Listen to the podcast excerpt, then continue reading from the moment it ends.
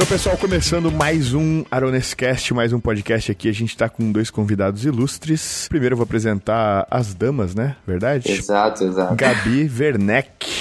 Achei que era eu. Oi, oi, gente.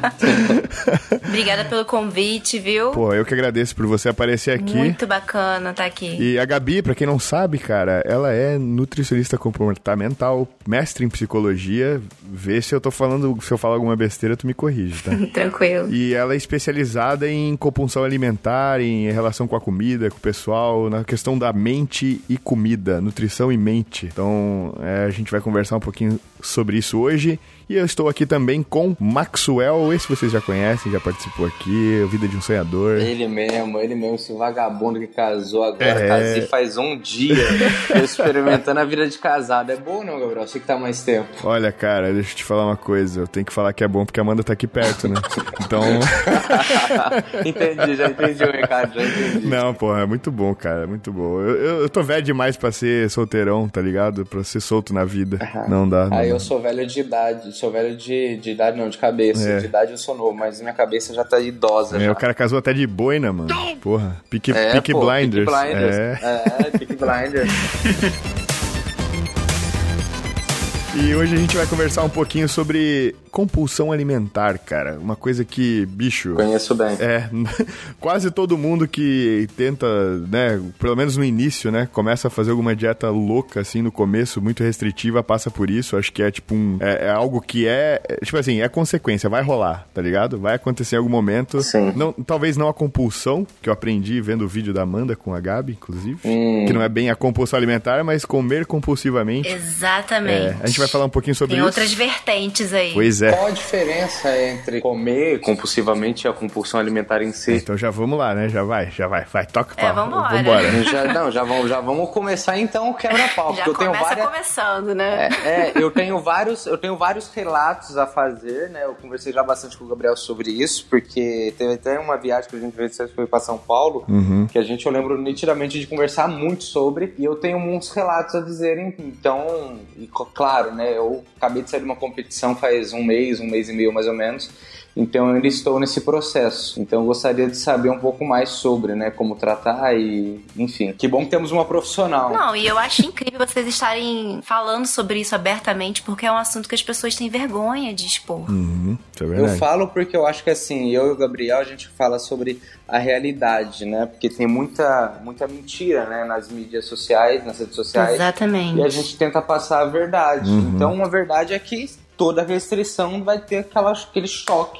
Você vai comer compulsivamente. É um efeito colateral mesmo da, das restrições, né? Exatamente. Exato, E exato. respondendo a sua pergunta, né, a compulsão alimentar ela é diagnosticada. Hum. Tem os critérios que você tem que ter pra conseguir ter, é, saber se você tem ou não a compulsão alimentar. Certo. Falando de uma maneira bem simplista, a compulsão alimentar ela é muito mais séria, muito mais séria. Ela é um transtorno alimentar mesmo. Pode ser que, pode se dizer que é como se fosse uma depressão, algo psicológico que tá na sua cabeça, é isso? Sim. Ou não, não? Sim, transtornos alimentares, eles são transtornos psicológicos, né? Sim, sim. Então, por exemplo, um dos, dos diagnósticos que você deveria se enquadrar é comer num curto período de tempo. Entre duas horas, mais ou menos, uma grande quantidade de comida. O comer compulsivo, não. Você pode comer ao longo de manhã, comer bastante, aí à tarde dar aquela outra exagerada, ou então só à noite. Entendi, entendi. É, eu acredito que no momento que eu esteja agora, eu esteja comendo compulsivamente. Mas quando eu fiz o projeto, que foi o meu maior choque, foi quando eu descobri o que, que era compulsão alimentar, né? Foi quando eu fiz o projeto dos 120 dias no canal do YouTube da IBTV. É, acredito que muitos conheçam. E aquele projeto, ele foi um projeto feito de uma maneira muito errada por diversos fatores. Teve o fator do- dos anabolizantes, porque eu era até então uma pessoa que não tinha usado nada. E aí eu passei a fazer a utilização de hormônios como trembolona. E, meu, me ferrou lindo, entendeu? E eu não sabia. E aí depois, logo em seguida, veio a dieta. Eu tava acostumado a fazer dieta natural. Natural, geralmente, você não zera carbo, senão você vai definhar, né? Então é uma dieta relativamente tranquilo de ser feita, né? Um cutting tranquilo. Mas o cut de quem compete, meu, é muito punk. É um nível de você ficar debilitado ao ponto de não conseguir sair da cama, você fica fraco. Então, a todo momento você tá clamando, não é por besteira, você tá clamando por uma mandioquinha, Uhum. um pouquinho mais de É, arroz. Por vida, né? Energia. Exato. O cara só fica pensando, meu, eu queria comer essa panela inteira de arroz, velho. Foda-se, sem sal. É, exato. Isso, nossa, o carb up que a gente faz, ele é sem sal, né? É arroz, uva pasta. Nossa E, senhora. meu, a- a- eu, eu tive insônia na noite anterior, porque eu sabia que no outro dia eu ia comer. Então, sabe, eu ficava com aflição Ansioso. Isso, pra querer comer. E aí, logo depois desse projeto de 120 dias, meu, eu comecei a comer. Antes, na verdade, do projeto acabar, eu errei. O projeto foi feito de uma maneira muito errada, porque até mesmo na finalização eu comecei a furar a dieta e aí que entra, acho que, a compulsão. Por quê? Porque eu tava, meu, em frente à geladeira, eu abria a geladeira, pegava um negócio, comia sem ver e do nada eu começava a chorar e chorava porque eu comecei a perceber que eu tava perdendo pra comida. E o Maxwell de antigamente não existia mais, aquele Maxwell que fazia dieta independente de qualquer coisa. Você podia chegar com McDonald's no meu nariz que eu não ia comer, entendeu? Eu conseguia segurar. E aí, naquele momento eu tava perdendo, então eu tava sendo um fracassado. E aí eu comecei a chorar e não sei o quê. Então aconteceu isso diversas vezes. E aí aquele ciclo, né, Gabriel, que a gente já tinha conversado. É errar, se arrepender e tentar consertar o erro. E com o extremismo, claro, né? Eu cheguei já saí duas horas da manhã andando de bicicleta por aí pra queimar. Falei, meu, eu comi besteira, preciso queimar. É. E entrar em paranoia. É, esse aí é o famoso ciclo das dietas, né? Puta merda. Exato. É, a dieta restritiva causa esse tipo de coisa. Por exemplo, quando eu tava na, fazendo, antes de descobrir, né, uma abordagem mais moderada, né, com a dieta flexível e, né, enfim, fazer um negócio com mais paciência, eu fazia justamente isso. Eu ia dormir cedo, tá ligado? Tipo assim, acabava a minha comida do dia. Aí eu ia 8 da noite. Quem que dorme 8 da noite, tá ligado? Ninguém.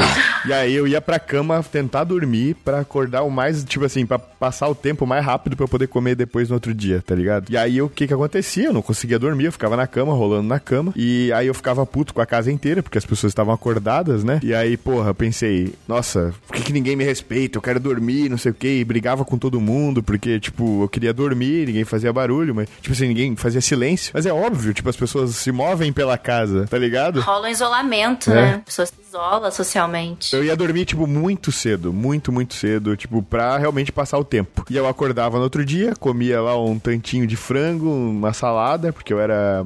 Eu tinha medo de carboidrato, né?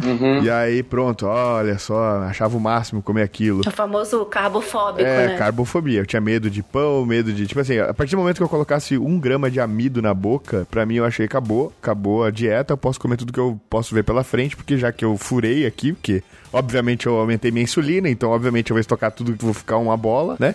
Então é isso aí, pra que fazer dieta, pra que continuar? E aí eu comia tudo. E aí vem aquele pensamento sabotador, né? É. Ah, já que eu comi o que não era pra comer, É. eu vou comer agora tudo que eu posso também, mas amanhã eu começo a minha dieta. Exato. Exato, é, é perfeito, é assim que funciona. Né? É tão clássico que.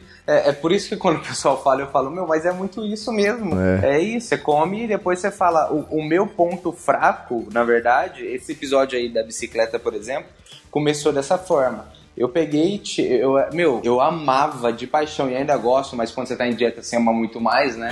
Amendoim verde. Ah, Meu, sei, sei.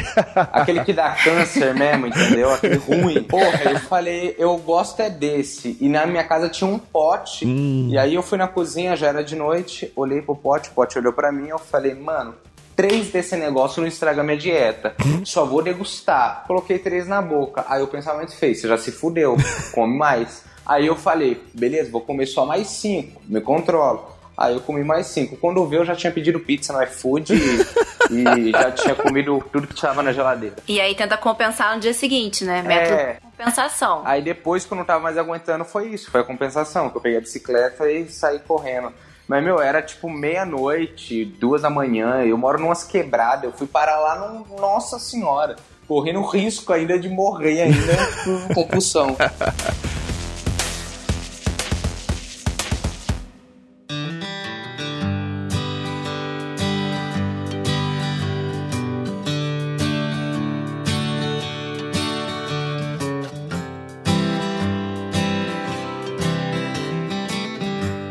Gabi, mas qual que é? Isso aí, tipo assim, é muito comum, a galera realmente passa muito por isso e, tipo, eu vejo isso, tipo assim, amigos mesmo, que a gente, né, trabalha nesse meio fit e tal, e a gente escuta muita história assim. Principalmente no meio dos atletas, tá? Isso rola demais e a galera não fala abertamente. A galera realmente, tipo assim, posta que come tilápia e salada todo dia, felizão, sorrindo e ninguém passa fome, é isso. E, tipo, todo mundo bem. E você é se foco. sentindo mal, né? Exato, é hashtag foco.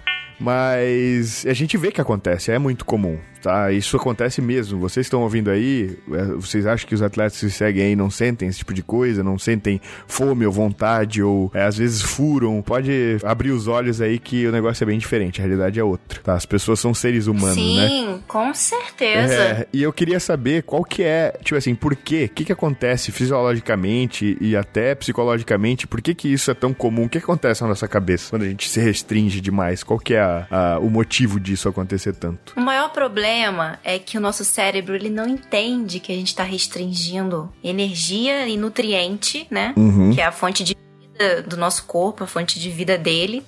Ele não entende que a gente tá fazendo isso porque a gente quer fazer. Porque uhum. a gente uhum. quer emagrecer, quer perder gordura e tal. Ele acha que a gente tá passando fome por necessidade mesmo. Uhum. Entende? Então ele entra num estado de alerta para fazer com que te force a comer, uhum. certo? Então ele começa a te colocar desejos na cabeça. Uhum. Aí um simples pãozinho, que é tão comum na vida de tanta gente, vira um, um alimento proibido, né? Uhum. E a pessoa tem compulsão. Ah, não posso comer pão porque senão eu vou comer três pães. Uhum. Entende? Sim. Ah, eu não posso comer biscoito porque se comer biscoito, eu como vários biscoitos, nem compro. Uhum. Eu lembro que o Gabriel tinha me falado da, de colocar óleo no mingau de manhã. Uhum. Eu achei um crime, que eu falei, o quê?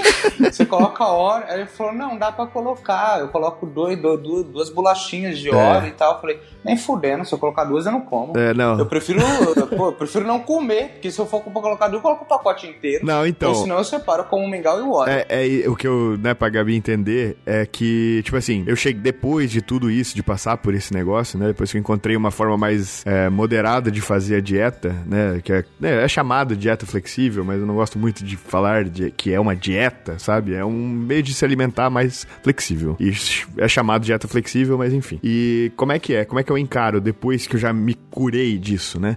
É, é assim, eu, eu tenho total consciência que se eu colocar dois Oreos, por exemplo, no mingau, que é que vai me saciar, que vai me, né, é um, tipo assim, mingau de aveia com whey e tal, mas, pô, qualquer pessoa em qualquer dieta super restritiva e limpa pode comer isso, menos low carb, obviamente, né? E o Oreo, tipo assim, é tipo proibido em qual, praticamente qualquer dieta.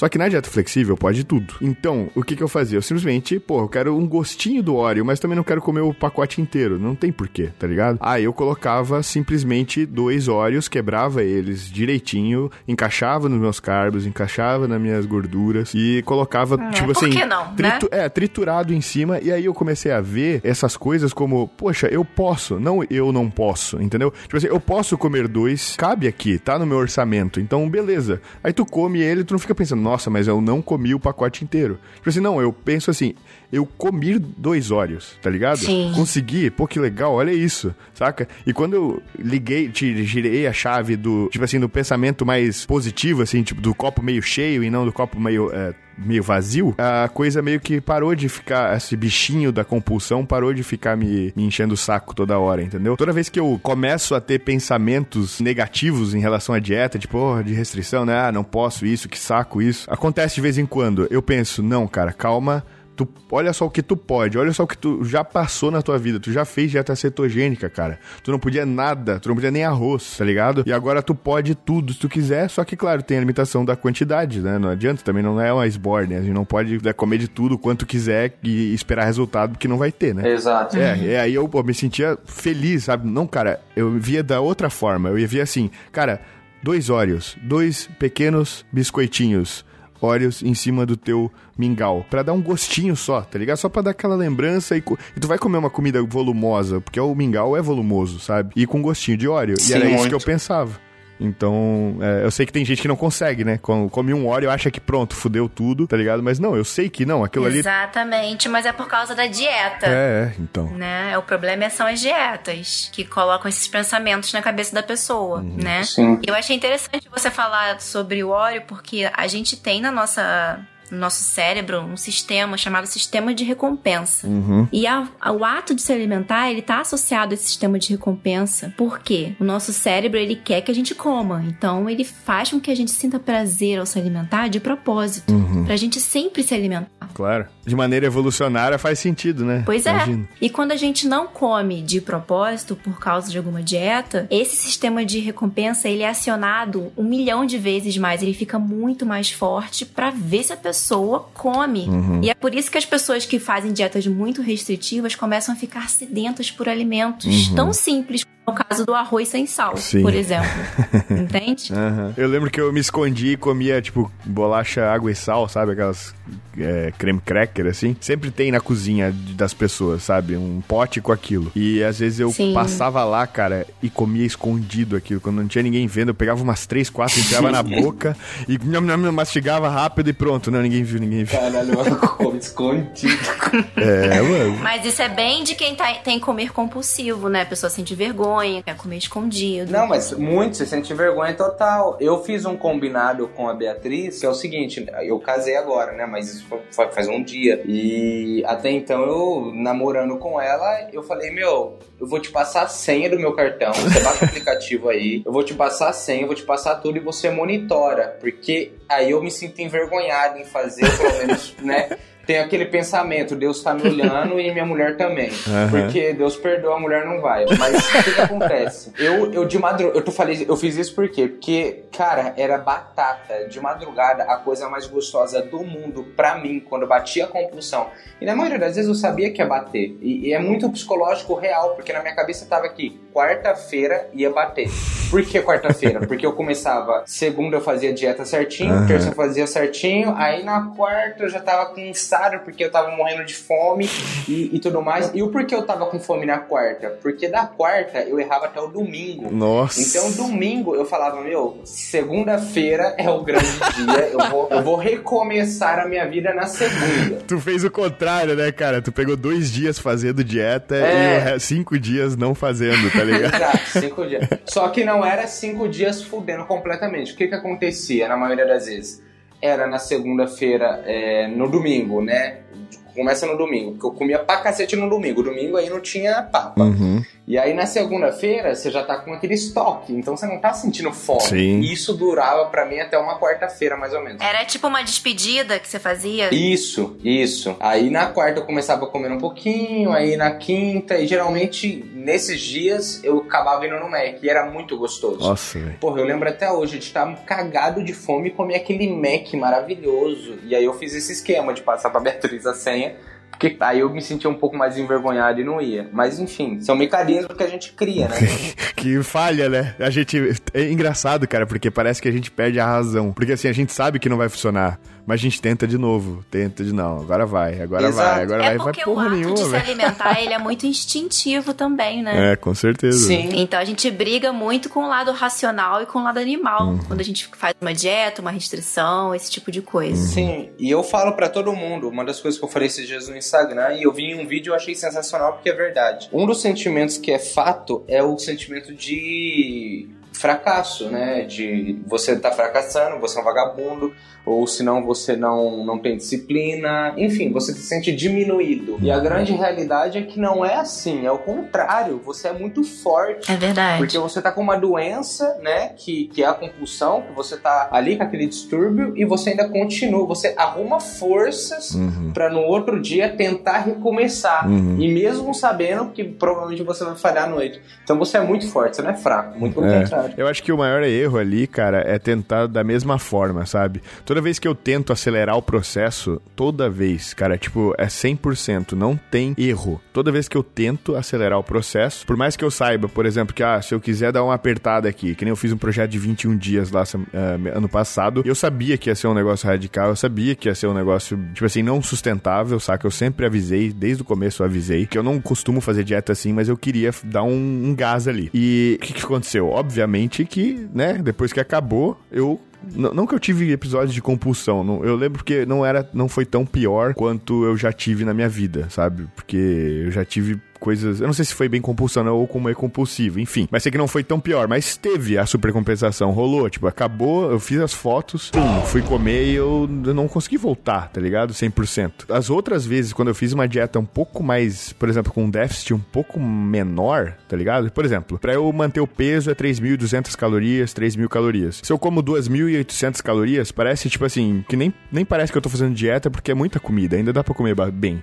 tá ligado? Mas se eu me mantenho assim por um tempo, eu perco peso, perco gordura, tá ligado? É o que tá acontecendo agora. E por mais que tu pense assim, meu, mas tudo isso, velho, não é possível. Mas é possível, porque o que ganha sempre é a consistência, sempre é a aderência, né? Se tu consegue fazer um negócio moderado e por mais tempo. Se tu ficar nesse sanfona, vai e vem, vai e vem, vai e vem, cara, pode até parecer na teoria que vai ser mais rápido e, porra, é isso aí, foco, é isso aí, é nós. Mas na prática não é assim, porque tu não vai conseguir seguir, não adianta. E aí o que, que adianta? Tua cabeça vai pro caralho, né, velho? Exatamente. Com certeza. Sempre é melhor e é mais rápido se tu olhar por fora uma abordagem mais lenta. É a famosa analogia lá da lebre da tartaruga, né, cara? A lebre lá queria se estabanar toda, queria ir, pular, fazer atalho, correr pra caralho e se fudeu porque ficava se acidentando, se arrebentando, se quebrando no meio do caminho porque queria rápido demais, né, velho? Então a tartaruga ganhou devagar e sempre. Exato. É sempre melhor. Exatamente. É, e esse assunto de compulsão alimentar, fome emocional, uhum. tá bem evidente da quarentena, né? As pessoas estão extremamente ansiosas. Uhum. Nossa. Comendo muito doce. É tipo assim, não tem nada para fazer, vamos fazer um bolo. Exatamente. Mas agora, isso que você falou agora é um ponto importante, que é o ponto que eu bato com o Gabriel, inclusive, também, que é o ponto da realidade versus é, redes sociais. Ah, Nesse momento, a gente tá comendo e pensando assim, caramba, meu, eu sou muito ruim, eu sou muito errado, eu sou um bosta porque eu tô comendo. Só que o mundo inteiro, bem dizer, tá comendo. Eu acredito que de 100%, 5% manteve um protocolo. De uhum. resto, tá todo mundo preocupado, porque, meu, não é só uma questão de estética agora. A gente tá vivendo um momento caótico. Eu, particularmente falando, inclusive depois eu quero que você me responda uma coisa relacionada a estômago e cabeça, porque eu fiquei tão estressado nesses últimos dias por conta do meu casamento, né? Que, cara, eu não conseguia comer. Eu acho que meu estômago trancou. Então eu passei de compulsivo para uma pessoa que não conseguia comer dava, sei lá, 9 horas da noite, eu tava com pão com mortadela que eu comi de manhã. Cara. E aí eu fiz isso porque. E, e, eu, e, o, e o porquê do pão com mortadela, que é aí que eu falo da realidade. Porque, cara, eu tô preocupado com dinheiro, tô preocupado com conta, tô preocupado com a economia do país onde está indo, tô preocupado com a questão desse vírus, né, que eu, uhum. eu posso pegar, eu posso morrer e tudo mais. Então, a gente não tá podendo sair, a minha rotina. Então, eu tô comendo, eu tô comendo. E aí você entra nas redes sociais e você vê lá a pessoa fitness, uhum. e ai, que não sei o que, nananã. Cara, não, eu tenho quase certeza, não tá todo mundo assim, entendeu? Você vê que não é assim que funciona. Não, acho que não, velho. É não, eu tenho, eu atendo algumas pessoas que têm perfis, né, fitness no Instagram e no, nos atendimentos elas uhum. falam que não estão conseguindo se manter, que estão se sentindo uma fraude, uhum. mas ao mesmo tempo elas não têm coragem de expor essa situação para as pessoas. Exato. Isso eu tenho quase certeza que é com todo mundo. Eu lembro de uma postagem que eu vi do Horse uma vez que ele tava com um barrigão e essa foto até rendeu um pouco, que ele falou que ele não vivia apenas disso. Então, é, ele tem sim um momento que ele se desliga de tudo e curte a vida, digamos assim, né? Uhum. E a grande realidade é que foi isso que eu fiz agora nesse momento. Eu cumpri com o que eu queria, que eu fui, que foi competir eu peguei top 3, graças a Deus, fiquei muito feliz. Parabéns, tudo mais. Obrigado. E me superei, só que aí eu falei o seguinte: calma, se eu ficar paranoico com relação a fazer dieta e treinar, principalmente agora que nem tem academia aberta, meu, eu não vou fazer o que é para ser feito da maneira correta, que é o meu casamento. Exato. E o Gabriel sabe muito bem a correria que é você correr atrás de uma casa, é, mudança é, meu, todas essas coisas te consomem demais. Imagine ter que alinhar isso com dieta. Só que não é todo mundo que chega e fala: olha, é normal você não fazer isso daí e tudo mais, você tirar o pé da dieta. Geralmente o que as pessoas sempre fazem é o quê? O contrário. Não, independente de qualquer coisa, eu tava lá, eu tava uhum, batalhando uhum. pela minha dieta. Tenha foco, tem que ter foco, determinação. Exato, quer dar um exato, jeito. Exato. É, quem não quer inventa uma desculpa, é. qual que é a sua desculpa? É. E isso serve até um certo ponto, né? Dependendo do que for, não, não é assim, você tem que tirar o pé. É igual aquele negócio, né? Às vezes você é, não é desistir, é mudar a rota. Uhum. A, a, uhum. gente tá vivendo. A vida acontece, meu, um ano. Um, o que que acontece em um ano? Trocentas coisas. A gente começou 2020 achando que ia ser o ano. Olha o que, que tá acontecendo com o mundo. Olha o caos que a gente tá passando. Então as coisas mudam. E a gente tem que ser, como é que fala? Resiliente, sabe? Saber mudar e se adaptar. Então eu acho que a, a, questão da dieta é muito isso. As pessoas se comparam com os outros e aí que elas ficam mais frustradas ainda, entendeu? Elas não entendem que às vezes essa compulsão é um processo natural, você não pode tratar com o extremismo, tem que ir voltando aos poucos, sem ficar preocupado. Enfim, são coisas que as pessoas não né, veem errado.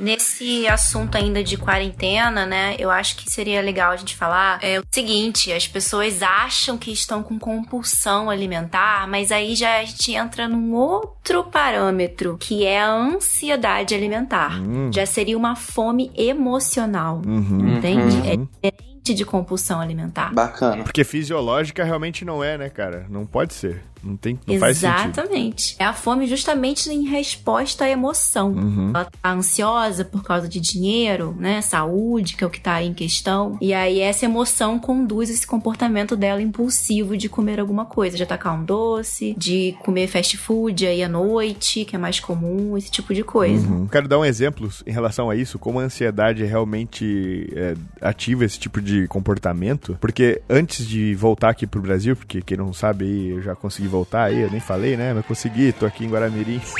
Brasil! E eu, antes de conseguir voltar aqui, porque eu tava muito ansioso, né? Até, porra, imagina, meio de coronavírus, eu tendo que conseguir os documentos da, da minha cadela para trazer ela no avião, o voo que tava sendo cancelado toda hora, nossa, nossa mudança para fazer, vendendo móveis dentro de casa, gente vindo para comprar os móveis, então contato com terceiros também, um monte de coisa. A gente tava, tipo, acabando o nosso visto, eh, tava expirando, e o, a passagem tava. Enfim, tinha um monte de coisa acontecendo, muita coisa na minha cabeça. Eu não tava conseguindo produzir nem meu trabalho direito, nem fazer vídeo direito. tava, tipo, realmente mal. A única coisa que me fazia, por exemplo, esquecer por um pequeno espaço de tempo de, desses problemas todos era comer. E aí, o que, que eu fazia quando eu tava nesses momentos? Não que eu tava absurdamente comendo, tá ligado? Mas assim, eu tava comendo muito mais lá do que aqui. Eu cheguei aqui no Brasil, cara, como eu tô meio que mais tranquilo, voltei aqui, né? Claro que a gente tá em isolamento, porque a gente não pode sair, porque a gente viajou, né? Saiu de outro país, pegou o aeroporto e tal, a gente tá isolado dentro de casa. Aqui eu, não, às vezes até, não que eu me esqueço de comer, eu realmente só sinto a fome na hora que é, realmente bate a fome, tá ligado? Não, não, não é aquela fome emocional, sabe? Não é aquela ansiedade por ansiedade, assim. Sim. não fico comendo qualquer coisa, qualquer, tipo assim, só por comer. Eu sei que antes eu fazia isso, tá ligado? Agora eu nem penso em comida direito, assim, ah, tô na hora de jantar, beleza, então eu vou comer, tá ligado? Que engraçado, né? Porque só de mudar o ambiente, só mudar de mudar a, o que tá acontecendo na tua vida, tu resolver os teus problemas externos, né, que estão te assolando, resolve a questão até alimentar, pelo menos aconteceu comigo, né? Então, pô, isso eu achei muito interessante, faz total sentido, né, da questão da, de comer por ansiedade. Porque eu tava muito mais ansioso antes, muito. Então, agora eu tô bem mais tranquilo. É, exatamente. Por exemplo, é, se a pessoa tá comendo porque ela tá triste com alguma coisa, uhum. né, preocupado com alguma coisa, emprego e tudo mais, uhum. o é justamente entender o que está acontecendo. Você estava entendendo que você estava ansioso, é, frustrado também uhum. com a uhum. questão do, do avião, das viagens e tudo uhum. mais. Uhum. Só que muitas vezes as pessoas não conseguem nem identificar o porquê que ela tá daquele jeito. Uhum. É, isso que é, é, tu tem que saber o porquê, né? Às vezes o cara acha, não, tô morrendo Exatamente. de fome e tudo. Mas assim, eu vi a diferença clara. Tipo assim, durante o negócio, eu não, não sabia que era bem isso tá ligado? Aí quando eu cheguei aqui eu percebi, caramba, eu não tô comendo tanto como igual antes, sabe? Eu tô de boa, tô. Sim. assim, não tô realmente sentindo muita fome, Sim. aquela coisa, aquela vontade de atacar a geladeira, de comer besteira, de buscar comida, nem nada. Nem isso. Eu tô assim, eu de verdade, eu tô achando estranho. Não sei se tem a ver com a anestesia do meu casamento, né? Por estar nervoso, foi o que eu ia te perguntar. Tem, existe essa ligação de você às vezes ficar muito nervoso e não comer? Ou o contrário, ficar nervoso e comer bastante? Tem, existe esses tem, dois ou tem não? Tem muitas pessoas que é, são o oposto. Uhum. Tem gente, por exemplo, quando fica nervoso, estressado com alguma coisa, come muito. Uhum. Mas é uhum. Estresse muito forte de verdade, a pessoa relata que parece que fecha a garganta. Elas falam assim. E É o isso que eu tô passando.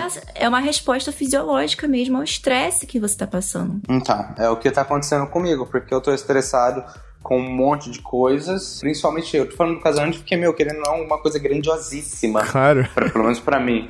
E aí, ainda no meio disso tudo, olha a época que eu resolvo casar, Pois cara. é, vai. numa pandemia. Então, assim, nem festa, nem festa eu consegui fazer. Eu fiz um almoço em família, entendeu? E aí é outro estresse também, porque era um momento que eu queria relatar, só que aí que entra aquele outro fator. Às vezes você fica com receio de querer mostrar e as pessoas quererem é, e te atacarem, Uhum. não sei o quê, que- entendeu? Que, nossa, você tá sendo egoísta e fazendo festa no meio de não sei o quê. E, cara, Ai, tipo, com certeza Festa. Tipo assim, é foda, né, cara? É- eu tava até filosofando esses dias sobre isso, porque a gente tá num momento que fazer coisas tão banais, tipo assim, abraçar a sua mãe, sabe? Dar um. apertar uma mão. Tudo isso, hoje, se a gente faz e, e aparece, né, e é mostrado, sei lá, ainda mais pessoas públicas, cara, você é destruído, É. saca, na internet. Se isso Exato, acontecer. Porque exato. é foda, velho. Mas às vezes a gente, tipo, pô, a gente é ser humano, a gente vive. É assim, tá ligado? Essa é a nossa natureza ser assim, ser social, entendeu? E ainda mais brasileiro, né, velho? Sim, mas não só isso. Eu tô falando. eu- eu- o que eu falo muito para as pessoas é o seguinte: por que, que a gente não conseguiu a porra da paz mundial? Simples, porque o ser humano pensa diferente. Nós somos diferentes um do outro. é. Então, quando trata, se trata de uma, de uma pandemia como essa. Tem pessoas que não têm tanta informação, tem pessoas que não têm tanto. é, não, não acreditam no que vem de cima, e as pessoas têm vida própria, então elas têm opiniões próprias. Uhum. E aí que tá. Eu tenho tios meus, por exemplo, que acham que a gente tá vivendo uma guerra fria. Que esse vírus, na verdade, não é isso tudo. Não é pra tanto, na verdade. Aham. Ele é perigoso, mas não é pra tanto. Sim. Então eles acreditam que isso seja uma guerra fria, uma manipulação. Então, por isso que eles não se, não, não se prendem tanto ao lance de você não pode sair, você não pode usar máscara. Uhum. Eles estão saindo. E aí tem uma senhora, inclusive, que eu encontrei com ela, e ela me falou um negócio que eu achei muito incrível. Ela falou: meu, meu filho, eu vivi numa vida sofrida, eu vivi até agora os meus 70 anos. Você acha mesmo que eu tô preocupado em morrer? Eu já tô indo, entendeu? Então eu quero. e aí você fala, e é os velhos que tá correndo risco. Engraçado. Eu tô ouvindo isso também das pessoas mais idosas. Então, é, e de fato, se você for olhar da visão da pessoa, da senhorinha, ela não tá errada, entendeu? Porra, ela vai ficar em quarentena, sendo que a vida dela tá no final já, entendeu? Ela quer sair. Foda, né, e tudo, pra mim, é errado. Só que, né, pra ela não. E aí, é aquele, aquele negócio, as pessoas te atacam como se você fosse um monstro. Você, acha, você acha mesmo que uma senhorinha, só porque ela tem um pensamento diferente, ela é um monstro? Não é, cara. Só que, não que ela esteja correta, Uhum. mas as pessoas atacam num nível que não condiz com Tipo, como se ela estivesse chutando um cachorro na rua, tá ligado? Exato, exato. e não tem nada a ver com isso, tá ligado? Até porque cachorro nem pega isso daí, então tô de boa, tô tranquilo. Eu, eu estaria preocupado se os meus dogs estivessem correndo risco. Imagina, velho. Mas enfim, e aí entra aquele negócio. A pessoa que já perdeu um ente querido por conta da doença, ela vai, né, ficar mais atenta e vai ficar mais criteriosa e vai querer começar a julgar. A pessoa que nunca passou por isso vai ficar foda-se. Mas enfim, voltando ao assunto da, da alimentação, né, que agora eu comecei a falar de vírus. Ah, mas isso tá no do papo de todo mundo, mano. Pode falar? Ah, então bala. Porque eu, é aquilo que a gente conversou, Gabriel. Eu, eu fico puto com as redes sociais, porque é o meu trabalho hoje. Uhum. E eu gosto de passar a realidade para as pessoas, sempre passei. E as pessoas estão mentindo muito sobre o, o que tá acontecendo agora. Muito. Tem gente falando que tá usando máscara, mas não tá. Tem gente que tá falando que não tá saindo, mas tá indo pra balada. Tem gente que tá. Meu, trocentas coisas que estão acontecendo. E aí entra também no, no assunto da alimentação, que é o que a gente falou. Gente falando todo momento que tá fazendo dieta, mas não tá. O cara tá furando, o cara tá errando. É. E sem falar que existem coisas que o buraco é muito mais embaixo. Como assim, Maxwell? Vamos pegar o Léo Stronda da, da vida. Vamos lá. O Léo Stronda, que eu sou fã, inclusive, gosto muito do trabalho do Léo Stronda. É um dos caras que eu acompanhava, meu, há muito tempo já. Desde a época do bonde da Stronda, né? Eu lembro que eu gostava muito daquela música Zica do bagulho, Zica, Zica do bagulho. Então eu já tô falando isso pra evitar merda. Mas vamos lá. O Léo Stronda. O Léo Stronda não tava malzão esses dias aí, que ele teve aquelas complicações. Teve um evento da Groove que ele foi lá, não sei se você tava, Aham, Gabriel, num evento que ele tava bem magro e tal. Meu, o cara simplesmente apareceu do nada grandão, certo? Sim. Do nada o cara recuperou. Fala, pô, o que que aconteceu? O que que aconteceu? 10 UI de GH. Simples. Você vai falar que o cara não usou o GH? Usou, porra. Aí os caras lá que são pobres de quebrada igual eu, só que os caras eles são mais inocentes, vai achar que o cara, nossa, o Léo Stronda é pico, o Léo Stronda... Não que não seja, uhum. só que existe aquele outro fator. Então, eu, por exemplo, fiz minha, minha preparação, graças a Deus eu me preparei de uma maneira muito legal, muito bacana, só que, cara, tem pessoas que se preparam gastando mais, muito, muito mais. Eu fiquei sabendo que o próprio cavalo da Growth ele fez exame que o total dos exames dele deu 7 mil. Nossa. 7 mil de exame. Caralho. Exame. Aí ali o cara naquele exame, ele tem tudo bonitinho do que ele precisa usar, do que ele não precisa usar e nananã. Aí ele tá com um profissional pica. Ele tem um suporte de anabolizante, ele tem um suporte de GH, ele tem um suporte de tudo. Aí aquele cara, mesmo nessa quarentena, ele consegue manter os resultados legais. Uhum. Agora você que não tem tanta condição, tem que comer ovo e não tem droga para usar,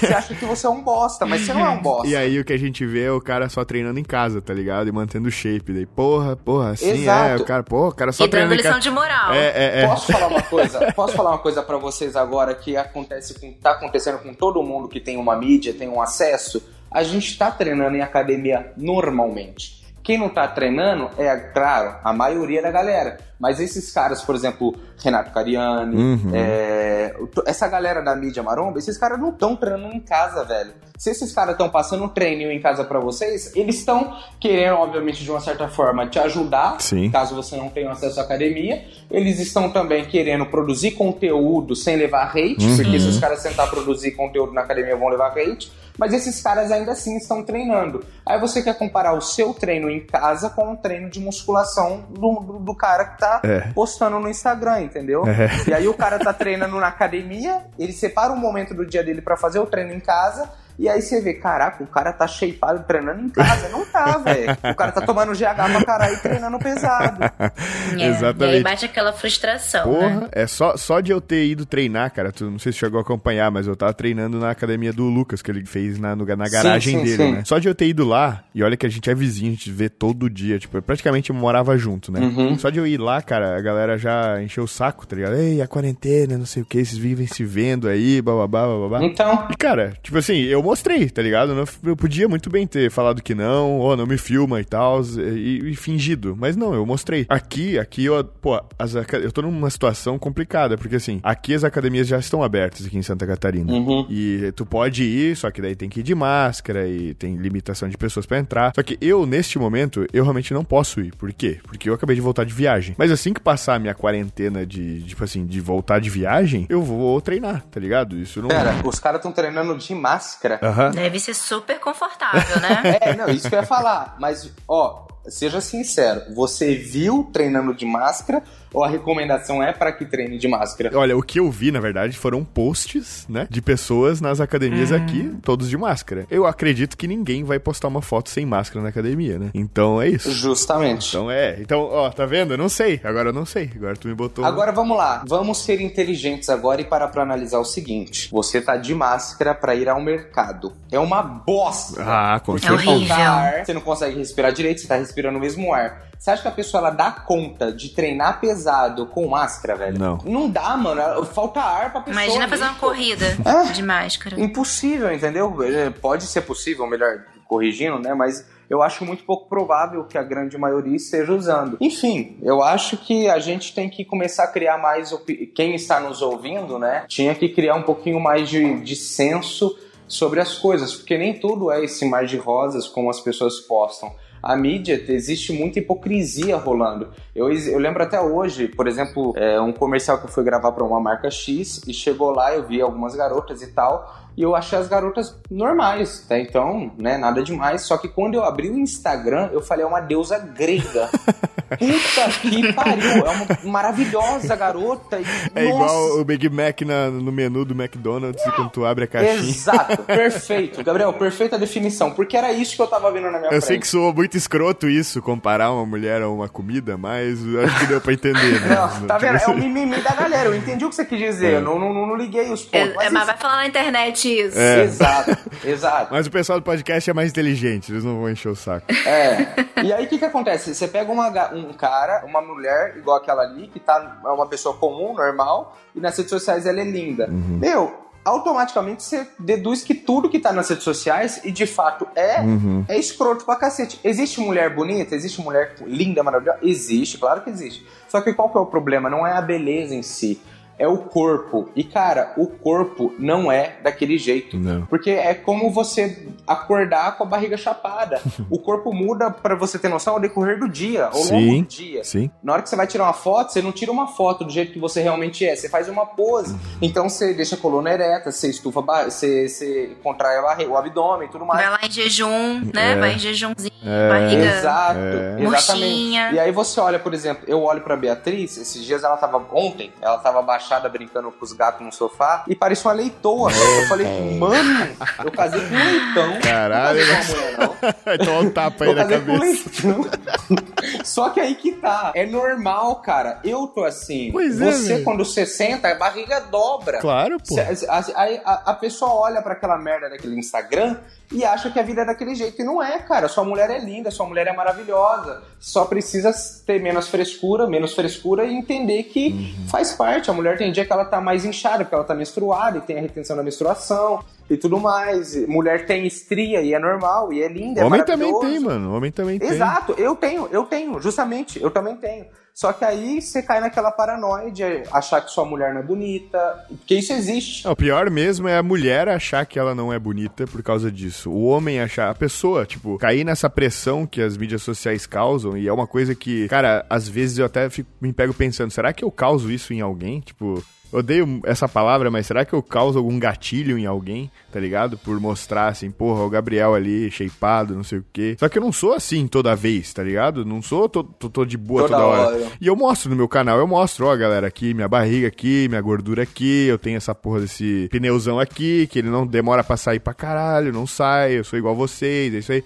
Por mais que eu faço isso, é claro que tem momentos que eu posto fotos que eu tô bem, sabe? Que eu tô, tipo, numa pose que valoriza um pouco, que dá uma melhorada e tal. E, tipo, a gente, claro, é, é, óbvio que a gente gosta de se sentir bonito, sabe? Tipo, é por isso que a gente não faz careta na hora de tirar uma foto. A gente, que, que for foto de rosto, a gente dá um sorriso, a gente tenta achar o melhor, o, valorizar o rosto. A gente não fica assim com o queixo para trás fazendo double chin, sabe? Tipo assim, o queixo duplo.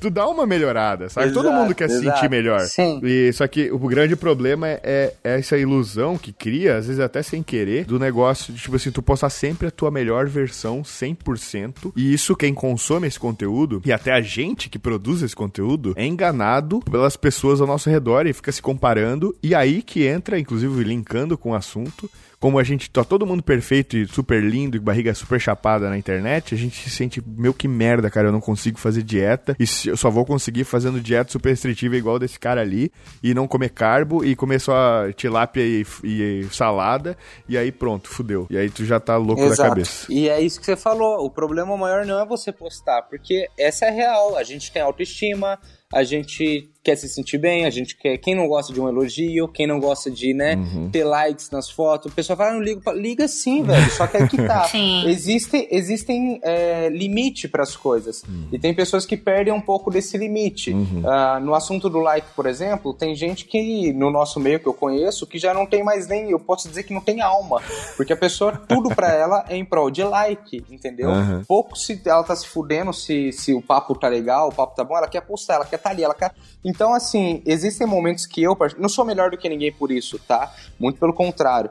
É, eu sou falho, sou uma pessoa, só que eu vejo algumas coisas que, na minha opinião, na minha humilde opinião, não estão corretas. Momentos gostosos que a gente tá vivendo. Cara, muitas das vezes não é para filmar, o não. momento é pra ser vivido ali, ser sentido. É verdade. E as pessoas estão querendo postar, estão querendo não sei o quê. Uhum. E voltando pro lance da autoestima, a gente tem que buscar o equilíbrio entre postar uma coisa que a gente gosta, mas não querer competir com o outro. Uhum. Porque esse é o problema. A gente fica numa competição alucinada de querer estar tá melhor que o próximo. E, cara, é aí que você acaba gerando isso daí, esse uhum. gatilho para as pessoas de que elas se sintam mal e se sintam pessoas ruins, entendeu? Uhum. E, inferiores. E eu costumo sempre falar o seguinte: eu busco equilíbrio nesses dois. Entre mostrar algo bonito e que é, seja verdade, uhum. e mostrar algo que é real também, mas que não é tão bonito, ou é bonito e a gente aprendeu talvez a achar feio. Porque uma mulher, por exemplo, que tem as suas gordurinhas. Cara, não é feio. É bonito, é gostoso, é, é um ser humano, é uma pessoa uhum. e tal. E dá para sentir prazer com aquilo também, entendeu? Quem é gordinho, por exemplo, você vai falar que quem é gordinho é fetiche também. Tem gente que é gosto. Tem gente uhum. que gosta de mulher magra, tem gente que gosta de mulher gorda.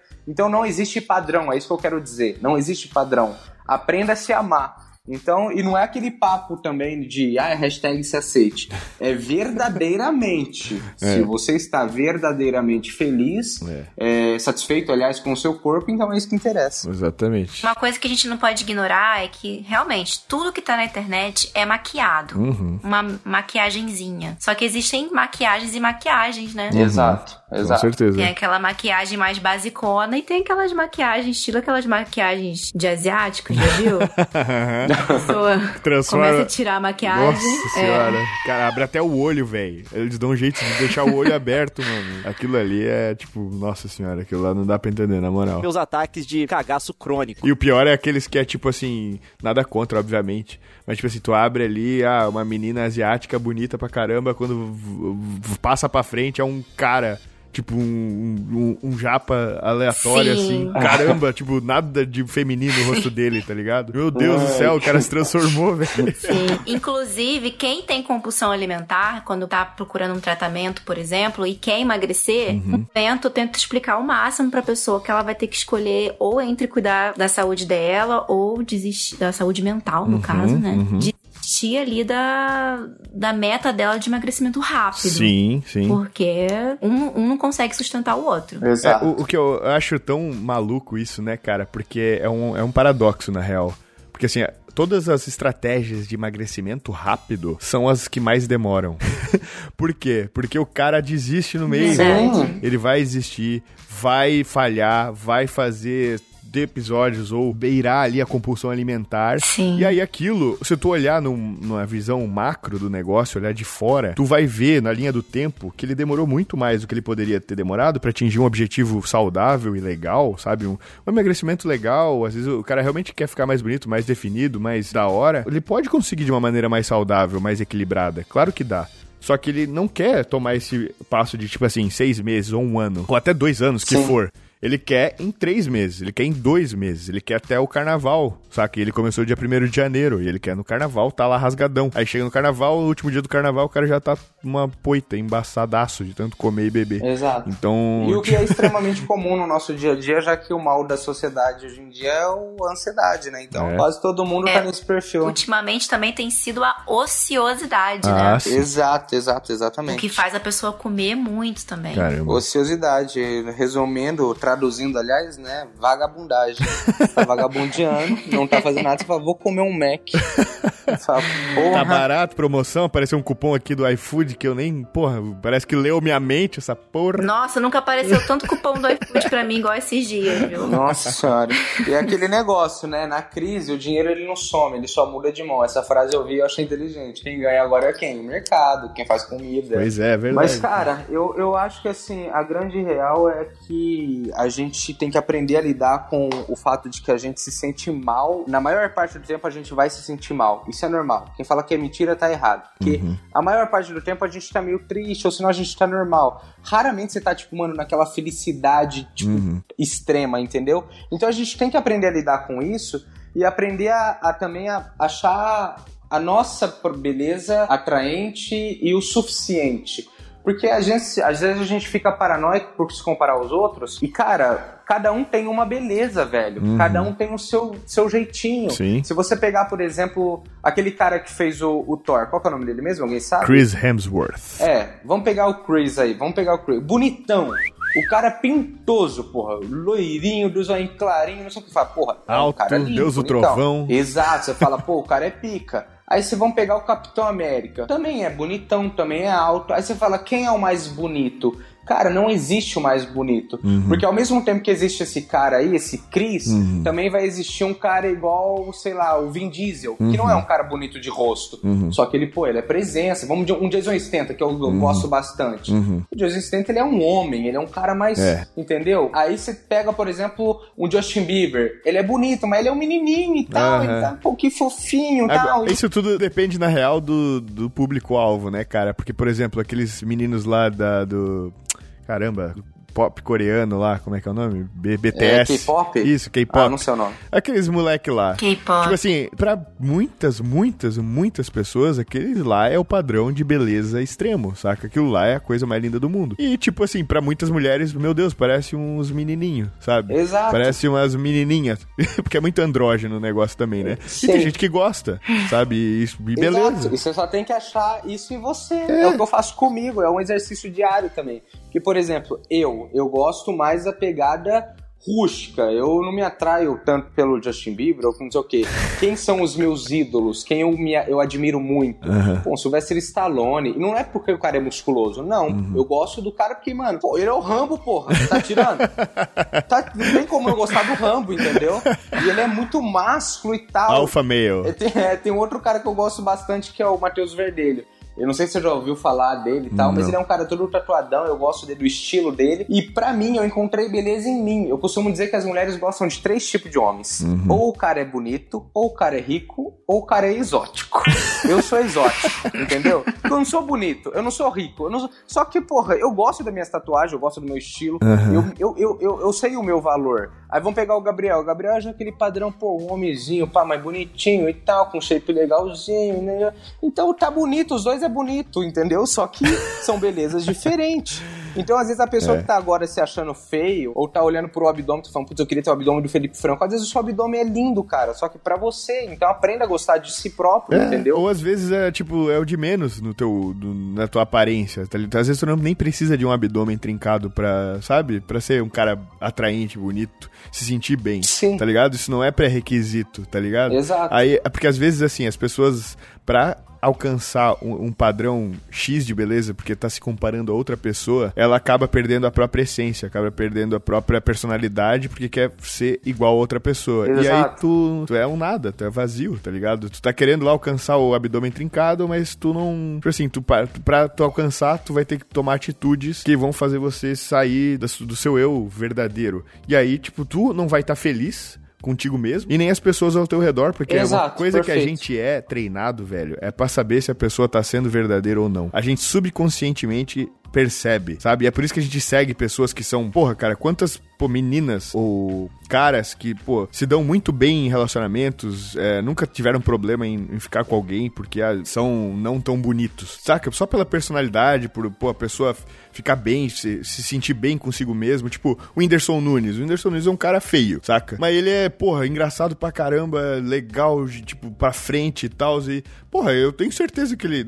Óbvio que ele também tem dinheiro pra caralho, mas tirando isso, Detalhe, eu tenho né? certeza que ele ia, porra, só o carisma dele, por exemplo, numa festa, se ele não fosse famoso nem nada, se ele tivesse numa festa um cara igual a ele, com certeza ia se dar bem. Ele, com certeza, as, as Ih, pessoas iam se atrair com, por ele, sabe? Sim. Então, né, beleza externa não é tudo, né, É mano? beleza, é o que eu falei, beleza sim, diferente. sim. Muitas mulheres falam pra mim que o sonho delas, por exemplo, é emagrecer. Aí Uhum. faz uma dieta restritiva. Conseguiram emagrecer, mas não eram felizes. É, é. Tava indo alguma coisa. Aí pra, pra emagrecer não sai de casa, tá ligado? Não vai pra barzinho, não vai pra... Porque, ah, não, porque lá tem uma comida gatilho que eu não posso ver aquilo que eu vou comer. E aí como é que vai conhecer alguém, tá ligado? Vai ficar só no Tinder lá, Exatamente. porque hoje em dia tem isso também, né? Vai ficar lá no Tinder lá, ou tira foto do espelho lá, magrinha, conseguiu, só que não consegue sair de casa porque se sai pra jantar, não consegue, tipo, sabe, não consegue ser ela mesma. Às vezes até vai mal no encontro com a pessoa, sei lá, no jantar. Porque a menina tá tão maluca de parecer alguém que ela não é, Sim. que ela transparece isso errado e o cara, ah, até é bonitinha essa menina, mas não é muito legal. Só que às vezes a menina é super legal. Só que ela tá tão preocupada com a ser uma pessoa que ela não é, que ela, tipo, se trai. E isso é, acho que é uma coisa que, mesmo eu falando isso aqui, cara, eu já cometi mil vezes esse erro também. Sabe? Às vezes de tentar Todos agradar. Porra, nós. todo mundo, né, É cara? desenvolvimento pessoal, É, né? A gente, é. se for ver bem, é isso que tá atrelado. A pessoa se conhecer, saber do, o que quer, o que não quer. Exatamente. As pessoas não estão mais conectadas consigo. Exato. Eu pergunto o que, que você gosta de fazer? Ah, não sei. Você não tem um livro que você gosta? Não, não leio. Mas não tem algum programa de TV, alguma série? Ah, não faço isso, só trabalho. Nossa. Exato. Então, É o que acontece. as pessoas, elas não sabem o que elas querem, o que elas gostam, elas não sabem nem quem elas são direito, só ficam se espelhando nos outros. É, elas sabem o que elas não são, né? Exato. É engraçado, tipo assim. Exatamente. Eu não sou a Gabriela Pugliese, eu não sou vegana, eu não sou barriga negativa, eu não sou é, bunda, bumbum na nuca. Eu não sou. Exatamente. Saca? Isso ela sabe. Isso eu acho que se tu, se tu perguntar nas próximas consultas, com certeza vão te responder, tá ligado? Exatamente. E aí, se aparecer a influenciadora lá falando que é legal ter aquela barriga, é legal mais jeito, é legal fazer isso, a pessoa faz. Mas nem é que ela quer. É o que eu falo, meu, na verdade ela não é única. A verdade não. O que é verdade pra mim pode não ser verdade pra vocês. Uhum. E eu falo isso porque esses dias eu achei uma idiotice. Eu entrei num- numa live de um cara que eu go- gosto muito, que é o Caio Carneiro. Não sei se tu já ouviu falar, não é do meio maromba, empresarial e tudo mais. Coisa que eu gosto bastante de, de né, um conteúdo que me agrada. Uhum. E ele tava junto com aquele outro cara que eu esqueci o nome, velho, mas o cara comprou um time de futebol. Nossa. Ah, o Ele Flávio foi o Danilo Augusto. Gentili. Flávio Augusto. Isso, isso. Uhum. E o Flávio Augusto tava falando que não, a gente tem sim que se comparar aos outros, que a vida é uma competição, que a gente tem que batalhar, que a gente tem... E, mano, pra mim, na minha cabeça, se eu fosse um cara sem opinião, eu, porra, é verdade, esse cara tem razão. Mas eu sei que o que ele tá falando é bosta pra caralho. Você não tem que se comparar aos outros, não. Pra mim, eu, Maxwell, o que eu gosto é de ter paz. O, que, o ponto-chave pra mim é a minha paz. É o que eu costumo dizer, nada paga a minha paz. Uhum. Então eu posso estar de chinelinho, sem rede social, sem merda nenhuma. Se eu estiver verdadeiramente feliz, cara, é o que importa. E isso é tão verdade também, porque existe um outro cara, eu acho que é o Eduardo Marinho, se não me falha a memória, que é um cara que ficou famoso aí nas redes sociais com a história dele, que ele simplesmente tinha uma vida bacana e aos 18 anos ele resolveu abandonar tudo e viver, tipo, na rua, largado, porque Pra ele, esse lance de essa corrida constante pra querer conquistar bens materiais Uhum. não alegrava ele, não, não brilhava os olhos dele. Sim. Então ele foi buscar o sentido pra vida, entendeu? Uhum. E é isso que eu quero pra minha vida, entendeu? Buscar o sentido da minha vida, não dos outros, É. não, do Eduardo Marinho. Isso é muito pessoal, né? Isso. Deixa eu te falar, é, em menorzíssima escala, obviamente, que nada comparado a esse cara, foi exatamente o que eu senti quando eu me vi lá nos Estados Unidos com o Mustang na garagem e a minha família aqui, tá ligado? Tava eu sozinho lá com a Amanda, beleza?